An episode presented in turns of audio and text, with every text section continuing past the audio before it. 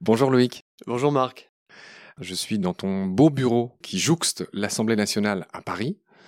Je te présente brièvement, Loïc, tu es ce vétérinaire qui est aussi député. Tu es député des Alpes-Maritimes euh, depuis le 21 juin 2017. Oui. Bon, jusque-là, tout va bien.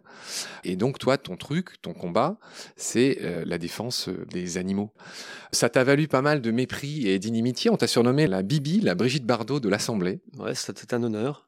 c'est tout un honneur. Tu y réponds euh, de manière assez posée dans les interviews que j'ai regardées de toi pour préparer cette émission.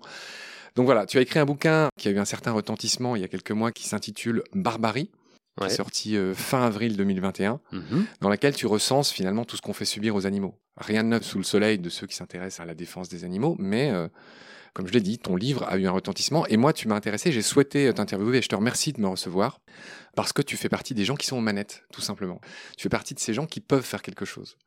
Dernière chose importante euh, avant d'en venir un petit peu à ton parcours, c'est de dire que tu fus le rapporteur général de cette fameuse loi qui a été adoptée par l'Assemblée nationale le 29 janvier 2021, qui est actuellement je ne sais pas comment on dit, à la navette du Sénat, c'est-à-dire qu'il y a des allers-retours, hein, euh, ça va être peut-être amendé par le Sénat, mais tu en as été le rapporteur général de cette loi qui parle notamment, enfin qui interdit des animaux dans les cirques.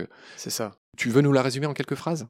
Différents chapitres. Un chapitre général sur la question de l'animal de compagnie, son abandon et de sa maltraitance. Un chapitre euh, également très important sur la question des sanctions pénales Qu'est-ce qu'on fait payer et combien de temps on envoie en prison quelqu'un qui commet des actes de cruauté sur un animal ou de maltraitance? Ensuite, la question des animaux sauvages dans les cirques, la question des animaux sauvages dans les delphinariums et la question de l'élevage de visons pour leur fourrure, avec des interdictions sur les trois derniers points. Euh, voilà, rapidement brossé cette loi. C'est très bien résumé de ta part. On verra tout à l'heure, sans langue de bois, que, alors c'est bien, hein, ça va dans le bon sens, mais qu'il y a eu pas mal d'oublis. Euh, tout ce qui est élevage intensif, euh, c'était pas des oublis, mais on va en reparler. Ah oui, bien sûr, bien sûr. Alors, je voudrais quand même te présenter brièvement, c'est un peu la tradition d'un combat, on aime bien savoir euh, à qui on a affaire. Tu es né en 66 C'est ça. À Boulogne-Billancourt, oui. Euh, dans les Hauts-de-Seine. Tu es, je l'ai dit, vétérinaire, tu as fait ces études-là. Ensuite, tu as pratiqué, tu as été praticien de 90 à 95. Ouais. Euh, ensuite, je vais assez vite là-dessus parce que c'est pas trop le propos de l'émission, mais tu as été DIRCOM, le directeur de la communication d'une entreprise de santé animale qui s'appelle Virbac, de 95 à 99. En une phrase, que fait cette entreprise? Qu'est-ce que tu faisais là-bas? C'est un des plus grands laboratoires pharmaceutiques vétérinaires, donc qui produit des médicaments pour les animaux euh, en France. D'accord, mais des animaux euh, de compagnie ou tout Animaux de compagnie, poissons, vaches, cochons, euh, poulets, enfin tout. D'accord, animaux de rente, animaux de compagnie. Exactement. Différence importante. Bref, donc ça c'était de 95 à 99. De 99 à 2000, tu as été consultant chez Capgemini. Alors là, il y a un changement de braquet, Capgemini. Ouais, mais en sciences de la vie, c'était quand même toujours en rapport avec les sciences de la vie, la biologie, la médecine, la santé. D'accord. Donc Capgemini, c'est un nom déjà plus connu. Hein. Je disais juste, c'est un des, un des dix plus grands cabinets de conseil au monde. Oui. Ouais, c'est ça. Donc, euh, donc c'est pas rien. Tu n'y es resté qu'un an. Bon, on va pas trop s'apesantir sur le, sur le pourquoi. Et ensuite, tu as fondé ton entreprise, euh, donc 2002-2019. Et là, j'ai un trou, moi aussi, dans ma raquette. Qu'est-ce que tu as fait de 2002 J'ai un trou dans ton CV de 2002 à 2019. J'ai monté ma propre société de conseil autour des questions liées au bien-être et à la santé animale. Et j'avais donc pour clients euh, bah, toutes les boîtes, toutes les entreprises ou toutes les institutions qui travaillent autour des questions liées à l'animal, à sa santé, à son bien-être. D'accord. Ensuite, tu n'as pas pu t'empêcher d'entrer en politique sous la bannière du Modem. Ouais. Euh, donc ça, j'imagine, c'était aux, enfin récemment finalement. Toi, tu es, tu es assez jeune. 2007. Ah oui, quand même. Ouais, ça fait 14 ans quand même. Ouais. Oui, pardon. Ouais, ça passe vite. Ouais. D'accord. Donc voilà. Et aujourd'hui, tu appartiens, euh, comment dire, je ne sais pas si on peut le dire, mais euh, enfin, je ne sais pas si on peut le dire comme ça, mais tu fais partie de euh, La République en Marche. Ouais. Tu es estampillé LREM. Ouais. Est-ce à dire que tu es d'accord avec tout ce qui se dit, tout ce qui se fait? Je te pose la question vite fait. Bah non. D'accord. Notamment en matière de nature. On n'a pas l'impression que Macron soit hyper. Oui, il s'y met. J'aime beaucoup le sourire qui a suivi le ici. Non, non, mais je veux dire, on a tous notre culture, notre parcours, notre éducation. Moi, il y a des sujets aussi que je découvre hein, sur plein de choses que, j'ignorais, euh, matière, je sais pas moi, industrielle, euh, d'éducation, euh, de, de, sécurité. Moi, c'est des choses que je, dont je suis pas spécialiste et, et j'apprends. Et, et, voilà, et je pense que sur ces questions, effectivement, qui n'étaient pas dans le périmètre de réflexion du président de la République, il y a aujourd'hui quelque chose qui se passe et qui indique que il y est de plus en plus sensible. Il a compris qu'il y avait là des enjeux qui étaient des enjeux sociétaux, sanitaires environnementaux qui étaient absolument majeurs. Donc, euh, et moraux peut-être. Et bien sûr, euh, et moraux et éthiques, et, enfin voilà, et philosophiques et, euh, et d'avenir de nous-mêmes et de notre propre relation à la nature. Donc je pense qu'il s'y met. D'accord. On commence à mieux te cerner. Je vais maintenant te résumer à grands traits, dire quelles sont tes idées. Tu es très opposé à la corrida. Oui. Et donc j'imagine que, comme moi, tu vas saluer Roger Léana, qui est donc le premier épisode de combat. Je le salue. Tu le salues, c'est bien, c'est gentil de ta part. Tu es très opposé à la corrida. Tu es aussi très opposé à tout ce qui est vénerie. Tu en distingues deux. La vénerie de déterrage. Donc, je te laisse nous expliquer ce que c'est et pourquoi tu es contre bah, la vénerie souterraine, euh, ça fait partie de ces chasses traditionnelles où on va euh, arracher avec une espèce de pince euh, dégueulasse un animal dans un terrier. on le fait, type blaireau Type blaireau, type, renard. et on les fait bouffer quasiment vivants par des chiens. On les, enfin, bon, bref, c'est odieux, quoi, c'est horrible, c'est moyenâgeux. C'est... Ce sont des chasses qu'on appelle chasses traditionnelles. Il y en a d'autres, hein, du même acabit, qui grandissent pas l'homme, qui grandissent pas l'image de l'homme et qui font souffrir l'animal. Donc j'aimerais y mettre fin. Ouais. L'autre type de vénerie contre laquelle tu te bats, j'imagine, avec tes armes, c'est-à-dire euh, tes armes euh, législatives, euh, c'est la vénerie, la chasse à cour. Ouais. Et là, c'est Stan Bronizeski qu'on va saluer. C'est ce représentant d'Ava qui est aussi mmh. passé dans, dans mmh. Combat. très belle association. C'est vrai? Oui. Ah, d'accord. Bon, bah, il sera ravi de, de, t'entendre. Ava, bien sûr, je connais bien. Ok, donc tu es très opposé à toutes ces pratiques. Peut-être tu peux en lister d'autres. Tu es contre la chasse à la glu aussi? Voilà, toutes les chasses traditionnelles. Ce sont des chasses qui sont des chasses de tradition ancienne et qui font souffrir l'animal. La chasse à cour fait également euh, souffrir l'animal, on le sait parfaitement. On, l'a objectivé scientifiquement avec des prises de sang sur des animaux qui ont été coursés pendant des heures, euh, dans un stress absolument terrible. Et voilà, donc euh, je suis opposé à ces chasses. La corrida, on en a parlé, toute une série de pratiques liées à l'élevage industriel, le fait qu'on fasse pas assez attention aujourd'hui encore, loin de là, aux soins qu'on doit porter à l'animal d'expérimentation Il y a toute une série de sujets extrêmement vastes, très variés, sur lesquels il faut agir. Toujours pareil, tes grands combats euh, présentés brièvement pour l'instant, tu as une idée originale, tu as évoqué l'idée d'un dimanche sans chasse. Alors à quel rythme? Par mois, par semaine, par an? Tous les dimanches euh, de la semaine, c'est-à-dire un jour par semaine. Ah bien Non, je pensais que c'était un dimanche par mois, mais non. non, mais le sujet du dimanche sans chasse, faut être très humble. C'est pas un truc que j'ai inventé. C'est un sujet récurrent qui revient régulièrement sur le tapis. Qui est porté par beaucoup d'associations. Qui est porté par beaucoup d'associations et qui consiste à dire juste que le dimanche, on a le droit aussi de se promener sans avoir peur quand on chasse pas. Oui, oui, très juste. Euh, et je connais, euh, et probablement euh, tu connais également, des gens, des promeneurs ou des vététistes qui promènent leurs chiens et qui ont peur le dimanche. Photographes aussi, photographes animaliers. Ouais. D'accord. Pour autant. Donc il faut se partager l'espace. Tout, tout, c'est ça la question, c'est ça le vrai truc. Le civisme, le vivre ensemble, c'est savoir partager les espaces, notamment les espaces naturels. Ok. C'est un peu ta manière de faire. C'est-à-dire que toi, tu tapes pas du poing sur la table, tu veux bien sûr interdire beaucoup de choses, mais tu veux que ce soit progressif. Et le mot que tu as le plus souvent à la bouche, c'est transition. Ouais, c'est transition. On en parle ou on en parle plus alors, tard? alors, alors, pas tout de suite, on va, on va finir, mais évidemment, on, va y venir à tes méthodes, à ce que tu souhaites. Je voulais euh, aussi ajouter, là, on vient de parler du dimanche sans chasse, que tu n'es pour autant pas anti-chasse. Qu'est-ce que tu entends par là? Bah, je veux dire que moi, je n'ai jamais été chasseur je ne le serai jamais.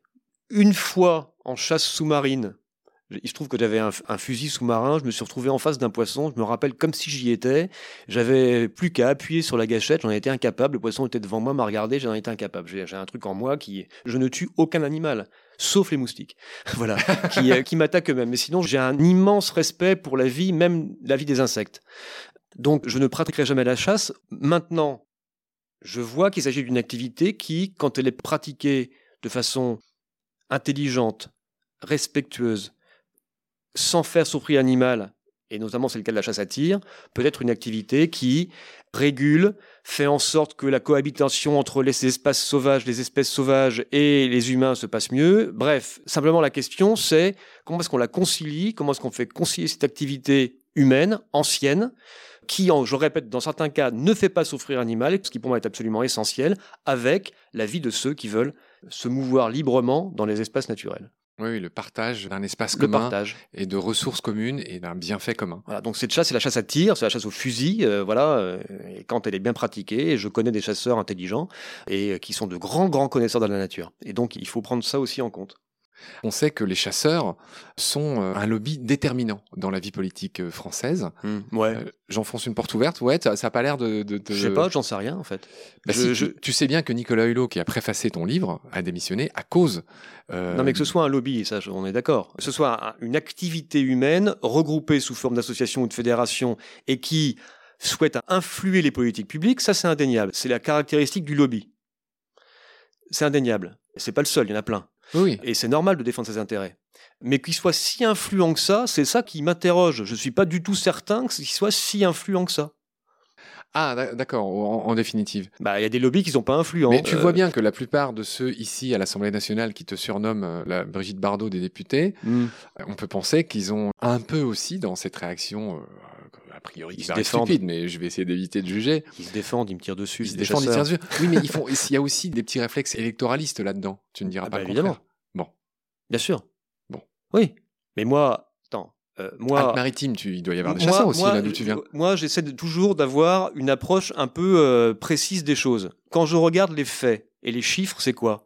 C'est que il y a des chasseurs en France, c'est indéniable, il y en a un million, c'est-à-dire qu'il y en a quand même un million de moins qu'il y a 40 ans, parenthèse fermée, et que ça va pas en s'améliorant. Mais moins d'un million Et que tous les sondages indiquent, même dans les espaces ruraux, c'est-à-dire que quand on regarde, quand on interroge les gens qui habitent à la campagne, on se rend compte que même ces gens-là aimeraient être tranquilles le dimanche et avoir, et, et sont pas forcément pro-chasse.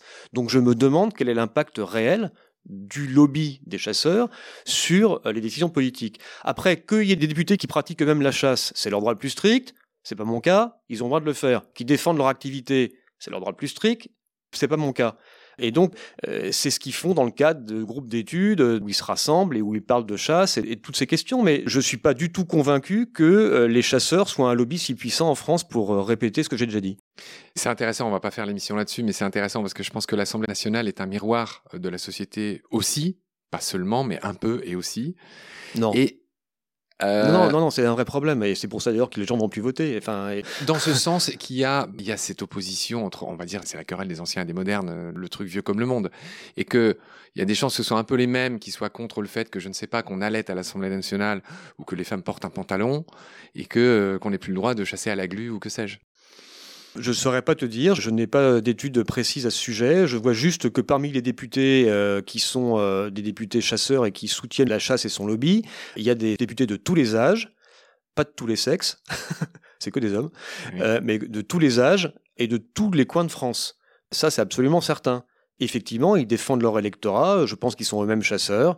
Bon, Ouais. C'est un peu un problème parce que tu vas infirmer ou confirmer ce que je dis, mais euh, tu, on parlait de représentativité, tu viens de dire que non, et je te respecte, tu connais euh, l'affaire mieux que moi, évidemment, mais on a quand même l'impression que les chasseurs sont surreprésentés à l'Assemblée nationale, bien sûr qu'ils le sont. en regard du petit Oui. million euh, Ouais, qui bien persiste sûr. à être. Bien sûr, il y a, il y a le groupe d'études des députés chasseurs, je crois qu'ils sont en plus d'une centaine sur 577 députés. C'est-à-dire qu'il y a 20% des députés français qui euh, sont des députés chasseurs réunis en groupe d'études. Il n'y a pas 20% de chasseurs en France. Ouais, c'est très impressionnant. ouais. Il y a plus de 40% de femmes en France que les 40% qui sont représentés à l'Assemblée nationale, etc., etc. On pourrait le... Il y a beaucoup de médecins, beaucoup de professions libérales, beaucoup de CSP+. Enfin, tout ça, c'est pas du tout euh, la représentation de la société française. L'Assemblée nationale n'est pas représentative. Elle est même pas représentative des opinions politiques des Français. Enfin, Non, je- ouais, c'est un, autre- c'est un autre sujet. Je ne voudrais pas être naïf, mais je ne prétendais pas qu'elle l'était euh, strictement. Je disais juste qu'elle Ouais. l'était du point de vue, on va dire, de la modernité, d'être un peu euh, serrée sur, euh, sur la défense des traditions, on va dire ça comme ça. Je parlais juste de ça. Hum. Mais en effet, tu as raison, on le pressent tous. Évidemment que l'Assemblée nationale, 577 personnes, n'est pas représentative et on en connaît les limites. Et ça pose la question de la proportionnelle. Mais c'est un autre sujet. C'est un autre sujet, en effet. Merci Loïc de m'avoir reçu, prends soin de toi, à bientôt. Merci Marc. Pendant notre combat, nous deux, tu avais l'œil du tigre, tu en voulais ce soir-là. Il faut que tu retrouves ça maintenant. Et la seule façon, c'est de recommencer au commencement. Tu vois ce que je veux dire?